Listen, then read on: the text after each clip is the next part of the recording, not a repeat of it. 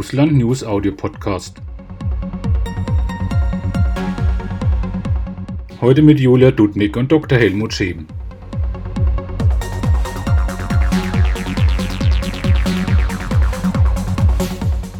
Guten Tag, Herr Scheben. Guten Tag. Äh, jetzt gleich die Frage zum Syrienkrieg. Zum Beispiel, wenn man Syrienkrieg parallel in deutschen und russischen Nachrichten verfolgt, hat man manchmal das Gefühl, dass hier wird von ganz unterschiedlichen Ereignissen die Rede. So verschieden ist das Bild. Äh, gleich die Beispiel einer, äh, Organisation, die recht umstritten ist und äh, also sie sind gerade von einigen Wochen evakuiert worden, Weißhelme, die von Frankreich und Großbritannien unterstützt werden und als Kronzeugen für Vorgl für vorgebliche Assad-Kriegsverbrechen gelten. Was ist Ihre Meinung zu dieser Organisation?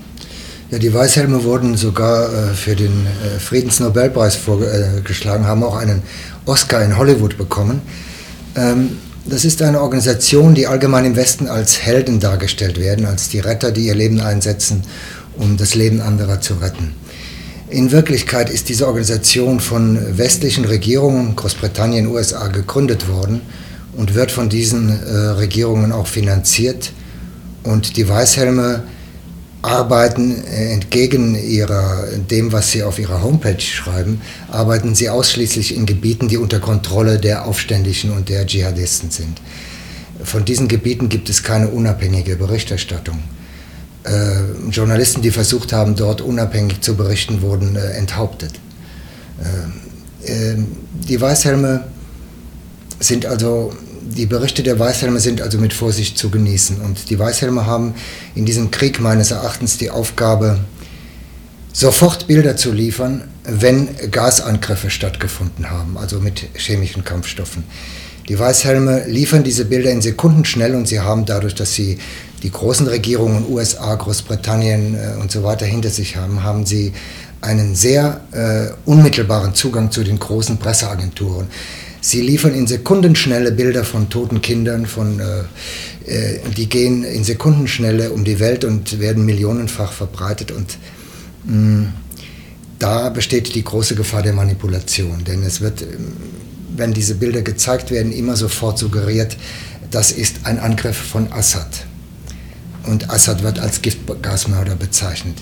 Ich denke, dass in Wirklichkeit diese Gasangriffe in allen Fällen nicht von der syrischen Armee durchgeführt wurden, sondern äh, Propagandaaktionen sind, die von den äh, Dschihadisten äh, montiert wurden. Ähm, sehen Sie, es hätte rein militärisch macht es wenig Sinn, in, in dieser Art von Counterinsurgency-Operationen äh, in einem Stadtteil ein paar Frauen und Kinder umzubringen. Militärisch haben sie da nichts gewonnen. Im Gegensatz zu äh, und was ja, ist der Grund dafür dann? Der Grund ist, dass man äh, Assad als Monster darstellen will. Man äh, bringt Frauen und Kinder um.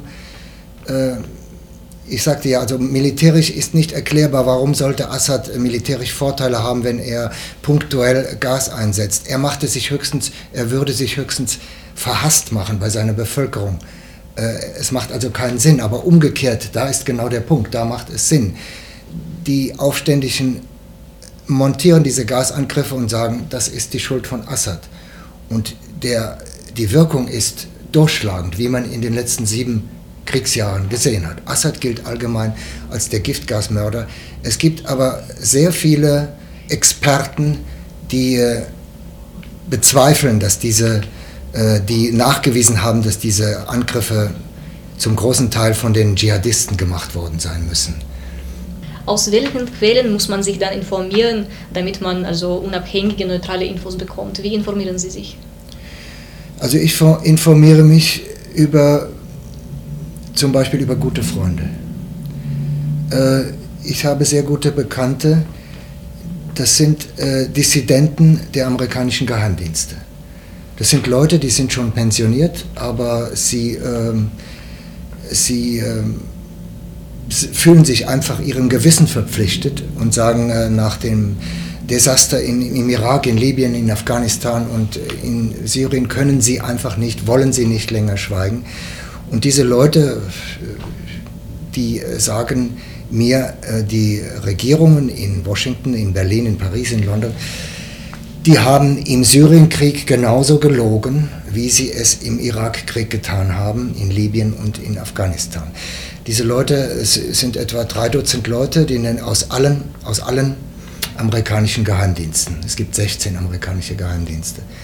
Die nennen sich Veteran Intelligence Professionals for Sanity, was man übersetzen könnte, ähm, ich sage mal, äh, Geheimdienstveteranen für gesunden Menschenverstand. Äh, das ist aber nicht meine einzige Quelle. Also ich kenne diese Leute persönlich und ich habe großes Vertrauen in diese Leute. Das ist aber nicht meine einzige Quelle. Es gibt sehr viele Journalisten, äh, Experten, äh, Waffenexperten, Strategieexperten, die äh, zu dem Ergebnis kommen, dass die Gasangriffe im Syrienkrieg, also die Angriffe mit chemischen Waffen, nur Propagandainstrumente sind und keine militärische Bedeutung haben. Also ich sage Ihnen mal ein Beispiel. Es geht ja auch oft, diese Erzählung wird ja seit sieben Jahren äh, kolportiert, dass in Syrien ein Aufstand stattgefunden hat, weil äh, Assad Demonstrationen unterdrückt hat und das Volk musste sich bewaffnen, um den Tyrannen zu stürzen. Das ist so das Narrativ, was allgemein im Umlauf ist. Mm, das ist vollkommen unmöglich. Ähm, wer auch nur die geringste Ahnung hat von Counterinsurgency und von, äh, von, von solchen Operationen, der weiß, dass es viele Monate, Jahre sogar braucht, um äh, äh, entsprechende militärische bewaffnete Gruppen mh, hm, zu organisieren. Also Stichworte Finanzierung, Trainingslager, Ausbildung, äh, Nachschub, äh, Nachschublinien, äh, Spitäler an den Grenzregionen und so weiter. Das ist ein Prozess, der dauert viele Monate, wenn nicht Jahre. Es ist, also un, es ist unmöglich, dass es im Frühjahr 2011 äh, friedliche Demonstrationen gegeben hat und wenige Monate später schon Hunderte, knapp 1000 bewaffnete Gruppen in Syrien operiert haben. Das ist rein technisch, logistisch unmöglich. Äh, das ist das eine. Es gibt auch sehr viele Dokumente.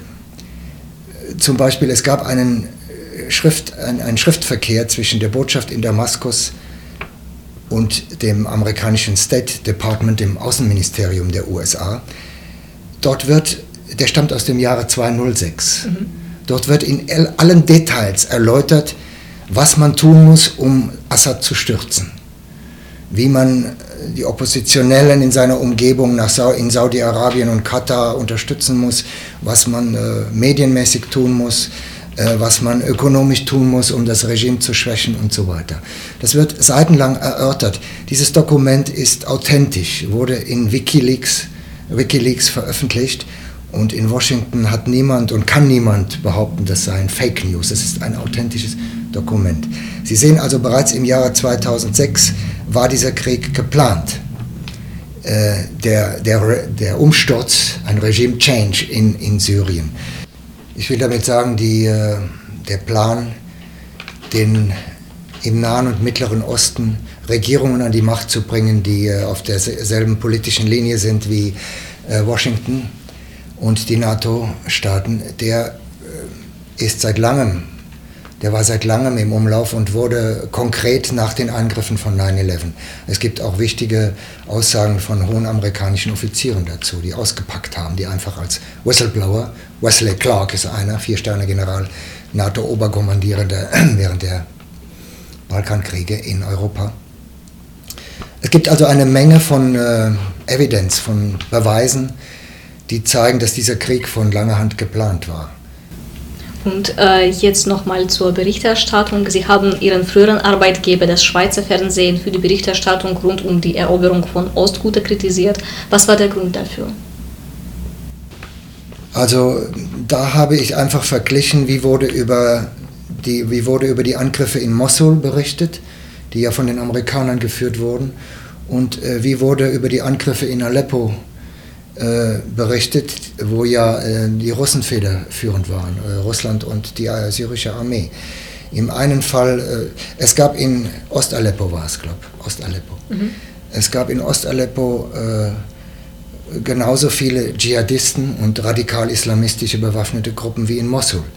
Nur wurden die in äh, Ostaleppo generell, auch im Schweizer Fernsehen, als Rebellen bezeichnet, was ein sehr positives Wort ist. Also Rebellen assoziiert, äh, was weiß ich, äh, für Befreiungskämpfer oder Piraten der Karibik und so weiter. In Mosul hingegen, äh, da wurde allgemein von grausamen Kopfabschneidern und äh, Dschihadisten geredet. Und in Mosul wurde genauso bombardiert wie in Ost-Aleppo. Nur äh, sprach man in, in, in, in Ost-Aleppo von gewissenlosen und rücksichtslosen Angriffen gegen die Zivilbevölkerung, während in Mosul darüber kein Wort berichtet wurde. Es wurde immer nur berichtet, dass äh, die Kämpfe sehr intensiv waren und äh, dass die Dschihadisten schlussendlich vertrieben wurden. Äh, also da wird mit zweierlei Maß gemessen. Ich denke mal, die westlichen Länder haben diesen Krieg begonnen. Es ist ja ein Krieg, ein, ein Angriffskrieg gegen Syrien.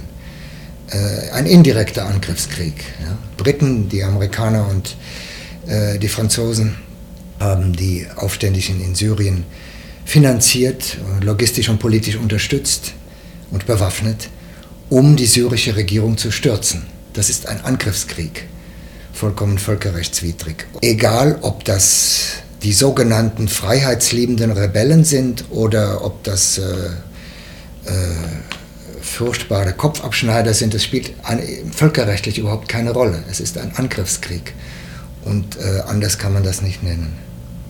Und wenn wir zum Beispiel die deutsche und die Schweizer Berichterstattung über Syrien oder auch über Russland vergleichen, gibt es einen Unterschied oder hat sich die Schweiz an den westlichen Mainstream angenähert? Ich sehe in der, in der Presse in der Schweiz und in den Medien keinen Unterschied zu den deutschen Medien. Das hängt auch damit zusammen, dass Deutschland ist ein sehr großes Land, die Schweiz ist ein kleines Land und stellen Sie sich vor, ein Korrespondent in Moskau oder in, äh, in Kairo würde etwas anderes erzählen als in Spiegel, Süddeutsche Welt, FAZ und im äh, ARD-Fernsehen und im ZDF käme, dann würde der Chefredakteur wahrscheinlich sagen, hören Sie mal, wollen Sie es wirklich besser wissen als diese ganzen großen Leitmedien in Deutschland oder als die New York Times und äh, die Washington Post und so weiter. Ich denke, für einen nicht sehr berühmten, sehr renommierten Star-Journalisten ist es sehr schwierig, gegen den Strom zu schwimmen und das in dem Fall Stichwort Syrien, das zu veröffentlichen, was er als Wahrheit erkennt. In meinem Fall ist das, äh, mir geht das genauso. Ich werde angegriffen und äh, sogar beschimpft für die Position, die ich vertrete. Ich werde in der Schweizer äh, Presse beschimpft.